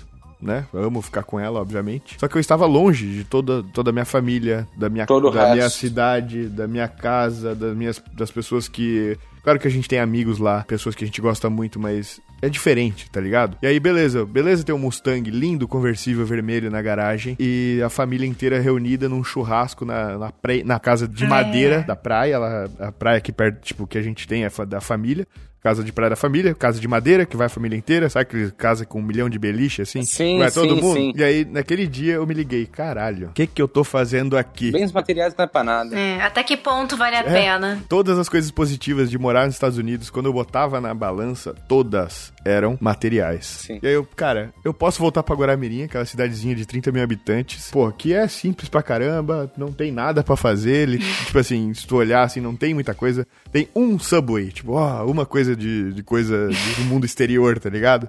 Tem só coisinha simples, mas, cara, é o meu lugar, tá ligado? Se eu quiser experimentar um pouquinho de, de- dessas loucuras, eu posso ir viajar. Hoje eu tenho a liberdade pra fazer isso, tá ligado? Sim. Eu posso sair do país, dar um rolê, curtir com a minha esposa, mas aí voltar pra cá, tá perto da família. A tua sabe? essência tá aí, né? Isso é muito melhor. E aí eu demorei um ano pra descobrir isso, tá ligado? Tipo, vivendo lá. E se eu não tivesse ido, eu, eu ia ficar com essa pulguinha atrás da orelha sempre. Eu vi que não, a felicidade às vezes é muito mais simples do que a gente imagina, né, velho? Nossa, você falou uma frase perfeita agora. É exato, é isso. E eu vivo em um equilíbrio entre o dinheiro, porque é importante, eu preciso pagar minhas contas, Uhum. mas eu não fico, eu não, eu estou tentando não me prender tanto a ele, porque eu sei que realmente a felicidade não está ali. Uhum. A felicidade, porra, cara, eu tô tão feliz, você não faz ideia. Ontem foi o meu primeiro dia de casar. Você não sabe a felicidade que eu tô, que é o seguinte, eu vou contar, eu não postei ainda, mas eu já vou falar. Eu adotei duas gatinhas. Oh, que massa. E, cara, eu tô indo. Eu, eu, eu vou ali na sala, eu vejo aqueles dois filhotes, as duas são gêmeas e pretas, inclusive. Esse gato preto da azar fudeu, né? E aí eu olho pra Beatriz, que ela tá deitada no sofá com as duas gatinhas, e eu falo, é a minha família, velho. É. Olha que felicidade do cacete. Uhum. E tem gente que acha que, sei lá, em Paris, ensinando. Não, a minha lua de mel foi na minha casinha, no meu apartamento de 58 metros quadrados. E foi feliz pra cacete, cara. Eu não poderia ter lugar melhor, pessoa melhor pra estar nesse momento. Caralho. E o que eu acho que as pessoas não entendem é que cada um tem a sua felicidade. Uhum. Então, o que aquele cara falou na live sobre a gente tem que se comparar aos outros sim, a gente tem que correr atrás, talvez ele se sinta muito feliz fazendo isso. Uhum. E aí vai você, trouxão, tentando copiar e você se sente mal, um bosta. É. Você fala, pô, por que, que o cara gosta? Por que, que eu tô errado? Não, você não tá errado, só, só não encontrou a sua felicidade. Uhum. Musculação e dieta tem muito a ver com isso. Pô, Às vezes as pessoas seguem aquele perfil fitness de uma pugliese da vida e, e vê aquela barriga chapada e vê isso é felicidade. E você tá errado, às vezes é felicidade pra aquela pessoa, pra você não é. às vezes nem é pra aquela pessoa também, tá ligado? É isso que eu ia falar Exato. também. Exato, exato. Tem esse fator também. Então, às vezes, você só precisa encontrar o que é bom em você, Uhum. o que você realmente tem de melhor. E, cara, não tenta mudar pelos outros, porque você vai encontrar alguém que goste exatamente de como você é. Uhum. Tem mulheres que falam pra mim, que falam pra mim não, né, que eu já vi, mas também já falaram pra mim, que eu não gosto de cara sério. Eu gosto de cara que faz eu rir. Eu gosto de cara que é extrovertido, que gosta de fazer piada e não sei o quê. Bacana. Mas eu também já escutei de outras mulheres o contrário. Eu não gosto de cara muito palhaço, que brinca muito. Eu gosto de aquele cara sério. E, cara, as pessoas têm que entender que nós somos individuais. É. É, tudo diferente, não é igual. Às vezes você se prende. Outro fator também que as pessoas se, se prendem bastante, a questão do sexo. Não, eu tenho que fazer assim, eu tenho que fazer assado. Cara, cada um gosta de alguma coisa de um jeito. Nem toda mulher gosta de puxão no cabelo, nem toda mulher gosta dos tapas que os caras falam, Uhum. entendeu? Aí você entra nesse negócio de, de relacionamento, o cara tá te ensinando a como pegar mulher. Pô, vai tomar no cu, porra. Mulher não é tipo um negócio que tu tem um manual que tu vai lá, aperte É, este botão, é, fale isso. isto. É. E isso é pra tudo, pra dinheiro, pra dieta, Aham. pra vida. Você tem que aprender o que é bom pra você. Uhum. E aí você deve, as pessoas que escutando devem estar pensando, nossa, esse cara ele deve ter a vida. Não, eu também eu não tenho a vida resolvida. Eu tenho minhas inseguranças, eu tenho vontade de ser às vezes o que eu não posso ser, ou que eu não, não é pra eu ser. Exatamente. Eu costumo falar que nós somos seres de fases. Ah, putz. Exatamente. Então, hoje eu tô feliz com isso, mas amanhã outra coisa pode me fazer feliz. Exatamente. Exatamente. Exatamente. E não só isso, existe aquele fator também que é tipo assim, a vibe. A vibe do momento que conduz o rolê. Eu agora, eu estou extremamente empolgado com esse podcast. Pra mim foi do caralho. Ah, daqui a pouco eu posso olhar e falar, nossa, mano, que bosta. Gravei um podcastzinho lá com o Gabriel e tal. Porra, velho. Não pega nada. É, entendeu? E, a- e ao- depois, logo após isso, eu posso pensar, nossa, mano, que foda, eu gravei um podcast. E tu, é um exemplo, claro, né? Uhum. Mas, então, às vezes, ah, dependendo do jeito que você tá escutando esse podcast, ou você pode estar super feliz porque você tá, caramba, esses caras deram a palavra que vão salvar minha vida, ou você pode ter parado nos 10 primeiros minutos e não tá escutando o que eu tô falando agora. É. Pode, entendeu? É, ou isso. tipo assim, falou alguma coisa, a gente falou alguma coisa no começo que o cara não gostou, ele fechou, e às vezes lá na frente poderia ter uma coisa que seria de muita valia pra ele. Por exemplo, isso aí que tu falou do Flávio Augusto. Eu conheço o Flávio Augusto já, eu acompanho o cara faz um tempão. E realmente, não me parece que foi. Tipo assim, não é uma coisa que eu veria ele falando, sabe? De ah, se comparar com os outros, é isso aí. Tipo, me soou meio estranho vindo dele, porque eu não conheço, mas essa foi a É impressão. bem forte, né? É. São palavras bem fortes. Mas essa foi a impressão que tu teve com ele nos, sei lá, 5, 10 segundos que tu ouviu e tu já não gostou, tá ligado? Sim. Mas ele já falou muita. É, e aí foi uma impressão que tu teve dele. Isso é, é- é realmente assim, a vida é assim. A gente pega e, fases. E você né, falou um ponto agora que também é importante. Eu não gostei, eu não, eu não gostei do que ele falou. É. Não fui contra a pessoa dele. É, que é, o é. que as pessoas às vezes fazem também. Tem uma má impressão de, Uhum. cara, detona a minha caveira. Primeiro, eu não detonei o cara porque eu não conheço ele. Uhum. Eu falei de uma coisa que ele falou em específico. Exatamente. E as pessoas também têm esse negócio. De, Meu Deus, aquele cara é daquele jeito. Só que você não viu o, o jeito que ele era antes, o jeito que ele vai ficar. Nós temos fases, cara. É isso. Uhum. É. Temos fases. Fases que estamos bem, fases que estamos ruins. A Gabi falou tudo aí. Exato.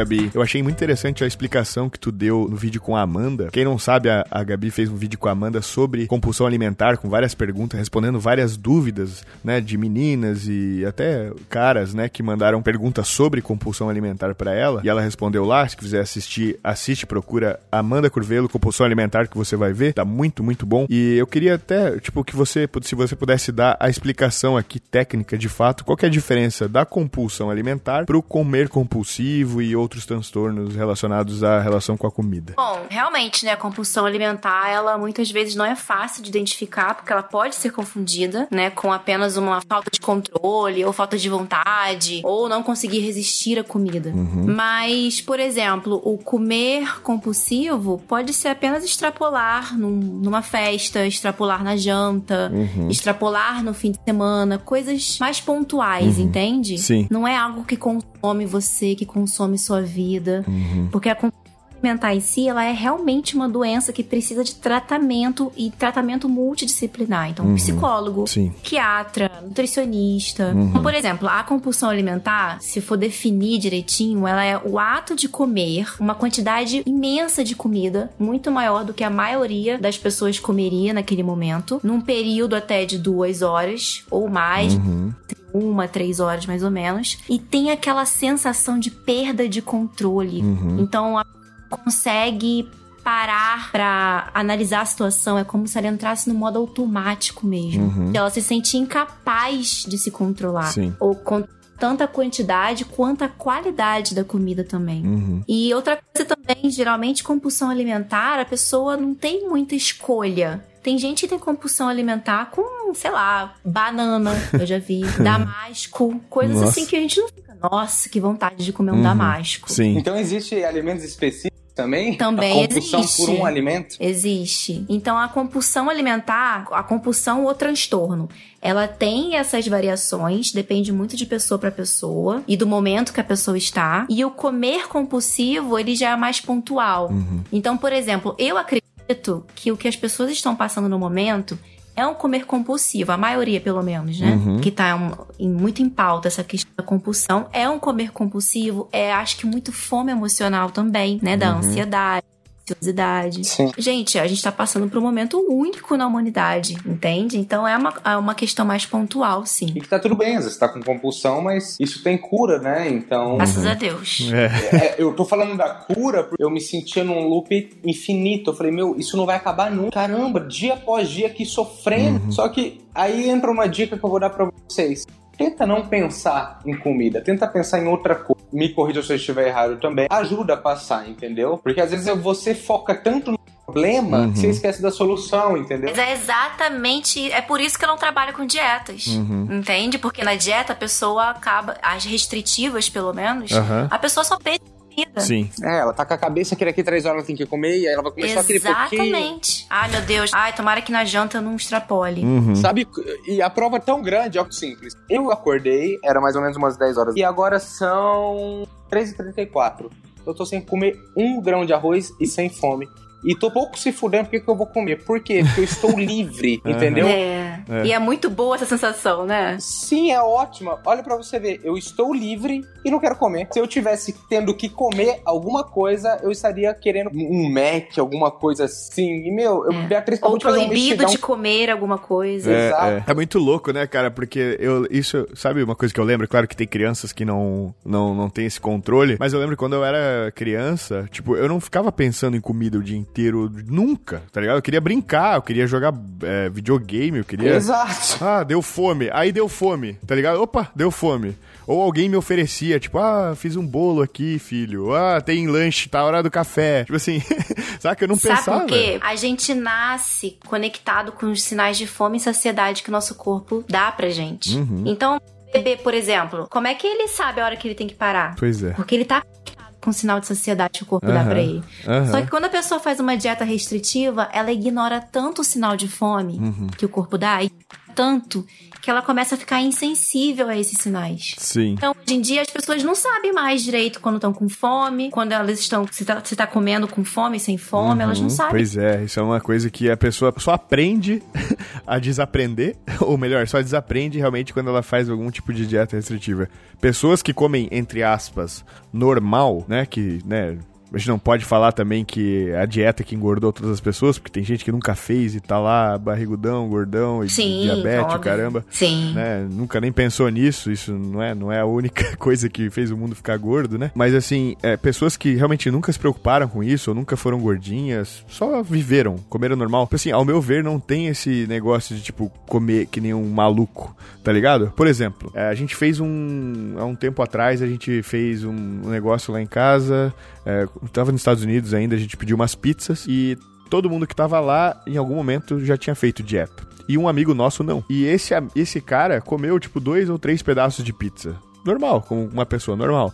Agora, todo mundo que já, tem, já fez dieta e tava no, entre aspas, dia do lixo, todo mundo lá comeu muito mais do que três pedaços, tá ligado? Tipo, e não era por fome. Tipo assim, é engraçado porque eu lembro que eu tinha uma noção de saciedade muito maior antes. Mesmo, de, mesmo agora, fazendo dieta mais. Tipo assim, quando eu tô fazendo uma dieta, eu sempre escolho fazer uma dieta mais moderada, né? Mesmo assim, eu não tô como eu era antes. Como eu era antes de começar no mundo fitness.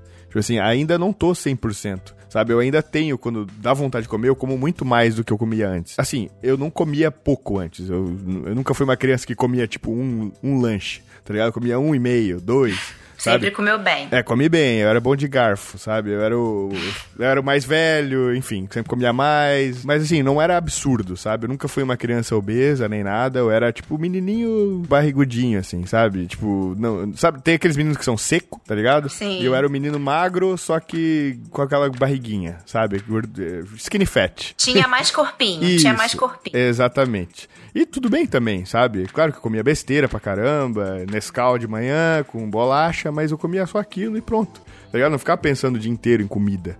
Eu brincava, era ativo, enfim. Depois que eu comecei, que eu engordei de verdade, né, na vida adulta, lá pros meus 25 anos, eu dei uma engordada boa. Porque eu realmente tava num negócio zoado, né? Era tipo quase toda noite, assim, duas, três vezes por semana jantando fora, bebia praticamente o final de semana inteiro, comia muita besteira. E o metabolismo também deu uma desacelerada. Nem tanto, na verdade, porque eu tava fazendo pouco, eu tava comendo demais mesmo, hum. sabe? O metabolismo, se tu for olhar, cara, até fiz uma pesquisa para um vídeo, ele não cai tanto assim é? depois da idade. O que acontece, o que cai, na real, é porque assim, quando depois dos 30 anos, se eu não me engano, tu começa a perder massa muscular. Exatamente. Tem uma degradação. E a massa muscular, como você sabe, você tem mais massa muscular, você gasta mais energia só de ficar parado, né? É caro pro ah, corpo. Ah, entendi. Ter músculos. Caralho, faz muito sentido. É, então, se você vai envelhecendo, você vai perdendo massa, você vai diminuindo seu metabolismo. Se você se mantém com uma boa quantidade de músculos, o seu metabolismo vai ser até muito mais acelerado do que um menino de 15 anos que não faz porra nenhuma. Isso. Tá ligado? Por isso que efeito sanfona é tão perigoso. É, exato. Também. Exato. Então, é isso. Então, não dá para botar metabolismo, também eu tô velho, tipo... Claro, né? Não é a mesma coisa, sabe? Tipo, quando tu tá em fase de crescimento lá em estirão, que, pô, imagina a quantidade de energia que o corpo precisa para te transformar num guri de um metro e meio é. pra um guri de um metro e oitenta e pouco, sabe? Porra, é muita coisa, sabe? É muita comida. Por isso que os caras tão lá, criança gordinha, e quando dá aquele estirão, vira um moleque seco. Sim. Sabe? Tipo, é isso aí. E come pra caralho, né? Come muito nessa época. Mas assim, eu lembro que nessa época eu não, eu não né, antes de começar com as vidas de, de, de fazer dieta, primeira vez na vida, eu realmente não tinha nenhum, tipo assim, comer era comer quando dava fome, e é claro que tu come o que né, depois que tu vira adulto, eu acho que a minha tese por que, que as pessoas engordam quando ficam adultas é porque elas não têm mais limite que a mãe dá. Por exemplo, ah, você não pode comer besteira todo dia, é, como a gente que compra a própria comida e pode comer a própria comida e manda na própria vida, a gente, ah, vou comer McDonald's todo dia, eu tenho dinheiro, tá ligado? Foda-se. É vou verdade. Aí tu come e engorda, saca? Essa é a minha tese, não é porque, ah, tu ficou velho. É verdade. Aí a gente também se move menos, a gente fica em casa, quer dizer, em casa não, né? Trabalha no computador, usa carro para se locomover. Quando eu era moleque, ia de bike nos lugares, ia a pé na casa do amigo. Não tinha dinheiro para comprar McDonald's todo dia, só quando Sim. a mãe dava ou na, lanchonete ali, ou comia menos. Comia, se tu olhar assim de fora, a criança, ela come quando tem comida ou quando, tipo, né? Claro que tem criança que ganha cartão de crédito do pai e come infinito, mas eu, não era o meu caso. Eu comia só quando eu podia, tá ligado? Quando tinha. E a minha mãe comprava, por exemplo, bolacha e besteira, essas coisas no começo do mês só. Aí só aquilo e só no outro mês ela ia fazer compra de novo. Então a gente, tipo, ia comer as besteiras só ali, saca? Quando tinha. E depois não comia mais. Eu acho que antigamente, uns anos atrás, era mais mais comum. É, agora, sei lá como é que tá hoje em dia, né? Mas, assim, eu tinha limites, sabe? Sim. E hoje em dia, não, né? Quando tu é adulto, tu não, tu- o limite tem que vir de você. É basicamente isso, cara. Eu tenho certeza que eu engordei, do jeito que eu engordei, quando eu engordei, porque eu simplesmente comecei a comer porque, ah, porra, legal. Eu, tipo, eu tava num emprego um pouquinho melhor, então eu tinha um dinheiro pra levar minha esposa, minha, na época era namorada, pra jantar. Ah, vamos ficar aqui vendo um filme, comendo aqui, tomando uma cerveja, tomando um vinho, comendo amendoim verde. Aí, ó, Max. E tipo, e era isso, cara. E aí eu fui engordando, porque eu fui fazendo eu isso, quero me saber, movimentando. inclusive, depois qual vinho é com macarrão. Macarrão, É. eu gosto muito. O vinho que a gente gosta muito é o Casilheiro del Diablo, que é um cabernet. Ah, por que pariu, eu muito vou bom. saber qual que é esse. Eu quero saber se é branco ou ou Ele vermelho. é famosinho, ele é fácil de encontrar. É, Ah, bem fácil. Não, eu, eu, eu preciso saber qual é o vinho, porque eu quero fazer um jantar romântico. Agora Olha. eu posso. Só que não só isso. Lua de mel. Eu queria unir útil ao agradável. Dá certo com o quê? Vinho tinto? Cara, aí tu já. Tipo assim, eu não sei todas as, as paradas do vinho, mas que eu saiba, vinho branco é pra comer com peixe e frango, se eu não me engano. Mas isso aí tu procura rápido na internet, dá uma googlada que tu acha, cara. Ah, não, tá, porque o, o tinto que faz as mulheres ficar meio. tá, mano. Tem que, tem que unir útil ao agradável. É, é isso aí. Um, um negócio que vai ser efetivo. É, né? Dizem que aumenta a libido, né? Então. É, vinhozinho é sempre efetivo. Ai, ambos os sexos. Ele vai lá pesquisar no Google. É, é. Tem alguma relação, assim, algum. Tipo assim, é um padrão que é notado das pessoas, tipo, realmente só desenvolverem as, eh, esse descontrole alimentar depois de começar a fazer alguma dieta restritiva? ou- Sim, já é comprovado, na verdade. Já tem estudos, né, que comprovam o quanto a restrição causa esse estresse cerebral que faz com que a pessoa. Sabe aquela frase, tudo que é proibido é mais gostoso? Sim, pô. E vale pra comida também. Coloca na cabeça dela os alimentos proibidos, esses alimentos proibidos vão ficar cada vez mais gostosos. Sim. E a pessoa vai valorizando essa comida, valorizando esses alimentos de um modo que começa a gerar a compulsão, né? Parte pro desejo e depois vem a compulsão. É muito louco isso, porque a partir do momento que. Tipo assim, quando eu fazia low carb, zero carb, esse tipo de dieta, eu pensava assim, eu não posso comer carboidrato nenhum. Eu sonhava com pão, sonhava com macarrão. Tipo, literalmente, eu sonhava. Tipo assim, eu tinha sonhos molhados com macarrão, de poder comer um macarrão. e aí a gente fica procurando alternativas. Não, vou fazer aqui um espaguete de zucchini. É, é igualzinho. Aí tu se, tipo, tu se engana, tá ligado? Que é. É, verdade. Macarrão de abobrinha. É, tipo, beleza, é gostosinho e tal, é legal, né, ter essa opção. Mas assim, cara, tu tem que entender que tu pode comer ali o macarrão se tu quiser. Claro, não precisa comer o balde, a panela inteira de macarrão. Tu pode, velho. A partir do momento que eu aprendi isso com a dieta flexível, eu tive muito, muito mais resultado, saca? Por aquilo que a gente falou antes, de tipo, da moderação. Então, só pelo fato, às vezes, de eu ter a possibilidade de comer o macarrão, ou o óleo, ou o bolo, ou o sorvete, ou quer que seja, que eu consegui encaixar na minha dieta, eu não ficava com tanta vontade mais. Eu simplesmente, ah, tá, outra Sim. hora eu como. Tipo, eu não preciso comer agora. É. Se eu quiser, eu posso, mas eu não, não preciso. E aí eu tive muito mais resultado. Isso que eu acho animal. Eu imagino, pelo que tu tá falando, é até a abordagem que você deve seguir aí, né, cara? Sim, e faz muito sentido. Eu queria até perguntar pra ti como é que é, como é que tu trabalha com os teus pacientes, como é que, como é, que é feito esse- o teu trabalho. Olha, é de uma maneira extremamente individual. Então, Uhum. por exemplo, paciente que precisa de uma dieta, pre- precisa de um plano alimentar, Uhum. se sentir mais seguro, já fez tanta dieta que não confia no corpo, não confia na sua fome, Uhum. não confia na sua saciedade. Então a pessoa quer uma dieta. Uhum. A minha abordagem é o seguinte: eu tento montar um plano alimentar extremamente re- respeitando a rotina e os gostos Uhum. da pessoa e explicando pra ela que naquele plano vai ter o pãozinho quando ela quiser comer, que era coisa que não teria em qualquer outra dieta, né? Flexível até, ainda bem. Eu gosto muito dela por conta disso, né? Mas vai ter também a opção mais, vamos dizer assim, mais light pro dia que ela estiver mais focada. E aí eu explico pra pessoa que ela vai, ela, nós somos de fases, vai ter o dia que ela vai acordar focada, bem, agora vai e vai comer só. E vai ter o dia que ela vai acordar mais xoxa, né? A pessoa vai acordar mal, vai querer alguma coisa mais gostosinha. Até porque os alimentos mais palatáveis, o carboidrato, eles estão associados os neurotransmissores do, do prazer, né? Que é a dopamina, a serotonina. A pessoa corta o carboidrato, corta totalmente esse tipo de alimento, consequentemente a dopamina, a serotonina, elas caem também. É por isso que a pessoa fica depois buscando igual a louca esses alimentos de uma maneira extremamente Doentia. agressiva até. Me responde uma coisa, chocolate ou cacau, ele gera realmente uma... dá mais saciedade, libera mais dopamina, eu acho? Sim, quanto mais cacau, melhor é a qualidade do chocolate e mais serotonina vai liberar. O açúcar ele também ajuda a liberar a dopamina. Só que o problema é que a liberação da dopamina pelo açúcar é pode, ah, eu não gosto muito de usar esse termo, mas pode viciar. Quanto Entendi. mais açúcar você vai ingerindo e mais dopamina você vai liberando, você começa a ficar insensível a essa dopamina, a essa dopamina. É, a parada é a seguinte, a frase é a seguinte, quando tudo é especial, nada é especial. É, faz sentido nesse Né? tipo assim, você tá toda hora comendo uma coisa deliciosa, velho. Mais uma coisa deliciosa, só, ah, tá, mas só mais um.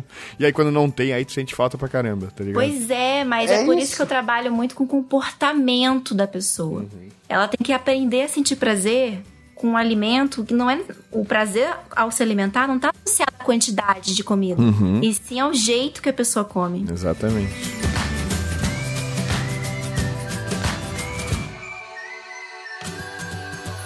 Eu lembro que tu deu umas dicas no vídeo com a Amanda sobre até a forma, a velocidade da alimentação, se tu puder dar uma pincelada nesse assunto. Se eu pudesse dar uma dica no mundo pra pessoa emagrecer, qual que seria ela, né? Seria o comer devagar. O mais devagar possível, principalmente quando a pessoa tá comendo aquele alimento que pra ela é aquele alimento gostoso, né? O pessoal fala de comida do dia do lixo, enfim, que é os fast food, alimentos mais palatáveis.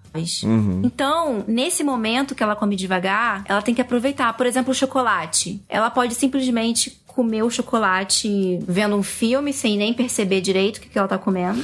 ela pode. Pô, cheirar o chocolate, deixar o chocolate derreter na boca, se perceber enquanto come aquele alimento, o que, que eu tô sentindo, o que, que eu tô pensando, é prazer, tô tendo alguma lembrança. E às vezes a pessoa tem muitos insights, entende? Por Sim. exemplo, uma paciente minha que descobriu que ela tinha compulsão por McDonald's porque ela percebeu que ela tinha momentos com a família dela com McDonald's que ela sentia muita falta. Verdade, entende? faz Depois sentido. que ela descobriu e trabalhou isso, ela nunca mais teve compulsão com McDonald's. Cara, a minha dica é, presta atenção no gosto horrível que tem McDonald's, cara. Compara uma, uma- cara, faz um bife, uma carne deliciosa, assim, ó, um, uma- um corte lindo de picanha, por exemplo. Coloca do lado de um Big Mac e come. É E, tipo assim, verdade. pega a- o hambúrguer do Big Mac Pega essa picanha deliciosa que acabou de sair da grelha e come os dois. Cara, tu vai ver como o Big Mac é uma porra de um isopor, mano. É verdade. horrível. É horrível. E comer devagar proporciona isso também. É. Tem muita gente que acha que gosta de um alimento e quando vai ver, fala. Gabi, eu descobri que eu nem gosto tanto de chocolate, vamos É, supor. é. Nossa, eu não gosto tanto assim. E aí come por costume, às vezes, sabe? Porque tem sempre em Exatamente. casa. E aí, tipo assim, uma coisa que eu. Porra, muitas vezes eu comia, nem não era porque eu queria, porque eu tava, tipo, poxa, que vontade de tomar um sorvete, tá ligado? Não, é porque assim, eu tava tão acostumado a, tipo, jantar e tomar um sorvete depois, que eu nem pensava, eu só queria tomar o sorvete porque era hábito. Sim. E às vezes tu não precisa ter ali, sabe? E às vezes nem era tão bom assim. Tipo, era costume só. Sim. Sabe? Então, cara, eu acho que aquela parada de não ter aquela comida toda hora disponível e ter esse hábito, tipo assim, come quando tu realmente tá com vontade de comer. E quando vai comer, é, aproveita ele. Eu já tava comendo, tipo, sorvete e vendo tele... Tipo assim, era um negócio, era jantar, aí pra TV, abrir o sorvete e comer ele vendo a parada e quando viu acabou em dois minutos o pote e eu nem prestei atenção, sabe? Sim. O nosso cérebro, ele costuma auto- automatizar alguns processos, né? Então, por exemplo, dirigir. Uhum. A gente não pensa no que a gente tá fazendo. E o ato de se alimentar, ele também pode ser automatizado. Uhum. E isso é muito perigoso, porque quando você vê, você comeu. E assim, em episódio compulsivo é muito comum. A pessoa relata, né? Nossa, parece que eu saí de mim. Pois é, Quando eu vi, eu nem percebi que tinha comido tanto. exatamente. Exato, é o que aconteceu comigo. Sim, Quando e aí eu- como é que você sai desse automático? É, quando eu fui ver. Não, já teve casos engraçadíssimos. Pediu iFood, 3 horas da manhã, dormi. O cara veio não entregar, porque eu tava dormindo. entendeu? Caramba. Não comi. Aí, e, e cada um, e cada um tem um horário. Você deve estar pensando, é, come de manhã, compra de novo. Cara, não, eu não erro dieta de manhã. Só que bateu 6 horas, só começou a Puta que pariu. Mas não é nem só por, pelo tempo em si. Faz sentido porque de noite é um tempo ocioso. Sim. E aí você já pode perceber que pode ser então uma fome emocional. Sim, sim, sim. Uma carência. Entende? Exatamente. Um A estresse. pessoa fica carente, come. Meu Deus do céu.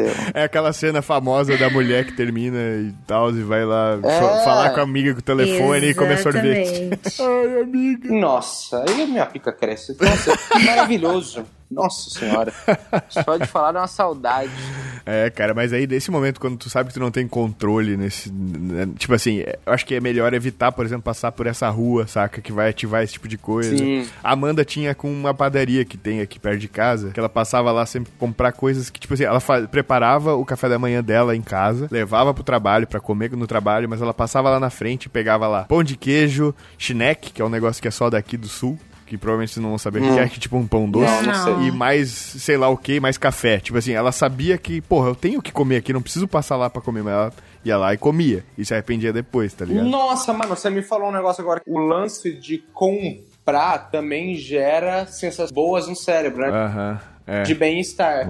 E existe o vício em compra. E eu tinha os dois, comida e compra. Caralho. Por quê? Porque às vezes, cara, eu tinha besteira, eu tinha em casa. Mas o prazer de pedir no iFood, chegar, era, entendeu? Era gostoso. Então era dois Tô no futuro, eu vou no celular e aparece uma pizza aqui, depois de meia hora, tá ligado? É, exato, exato. É isso, ligado. entendeu? Ah, é, fora que é muito mais cômodo, né? Muito mais gostosinho. Tu só clicar no negócio e a comida tá pronta, né? Exatamente. Exato, é exatamente. isso. Então, pessoal, a gente já falou bastante sobre compulsão, sobre corona, sobre vários assuntos, mas assim, tem muito mais pra falar. Se vocês quiserem aprender mais, conhecer melhor, ou estão com algum problema, sofrem com compulsão ou com algum tipo de relacionamento ruim com a comida, cara, eu convido vocês a conversarem com a Gabi. A gente vai deixar aí os, os contatos dela, o, todas as informações dela. E, Gabi, queria agradecer demais, demais, demais Nossa, a sua participação. Eu que agradeço. Foi ótimo. Fica aberto aí pra você, se você quiser deixar mais algum recado, falar mais alguma coisa. Só agradecimento. Adorei nosso papo. Eu queria que o pessoal soubesse que tem cura, graças a Deus, tanto ansiedade alimentar, tanto fome emocional, compulsão, mas é justamente pelo caminho do autoconhecimento, do autocuidado. Foi o que a gente aí falou bastante na, nesse podcast aí. Isso aí. E Maxwell, muito obrigado por participar novamente. É isso. O cara no casamento aí na lua de mel resolveu, foi a Beatriz lá esperando ele no, em ca- né, no, no quarto Ela lá tá e o cara agora ali aqui. na zinha lavando louco. Foi isso que é a mulher prendada. Porra, velho. 2020, tu fala um negócio desse, rapaz. Vai apanhar aí, rapaz. Não, mas eu sou um homem prendado. É, isso aí. Em 2020 eu faço comida, tá vendo? Aí, ó. Essa é a vantagem dos marombeiros. É, cozinha pra caramba, é verdade. Enfim, velho, eu que, que agradeço de coração, entendeu? Foi um prazer, como sempre é, né? Qualquer coisa que envolva pessoas que eu realmente gosto me deixa extremamente feliz. Prazer total. Então é isso, pessoal. Muito obrigado, gente. Eu Vou deixar todas as informações de todo mundo aí embaixo. Valeu, Maxwell. Valeu, Gabi. Tamo junto. Abraço e tchau.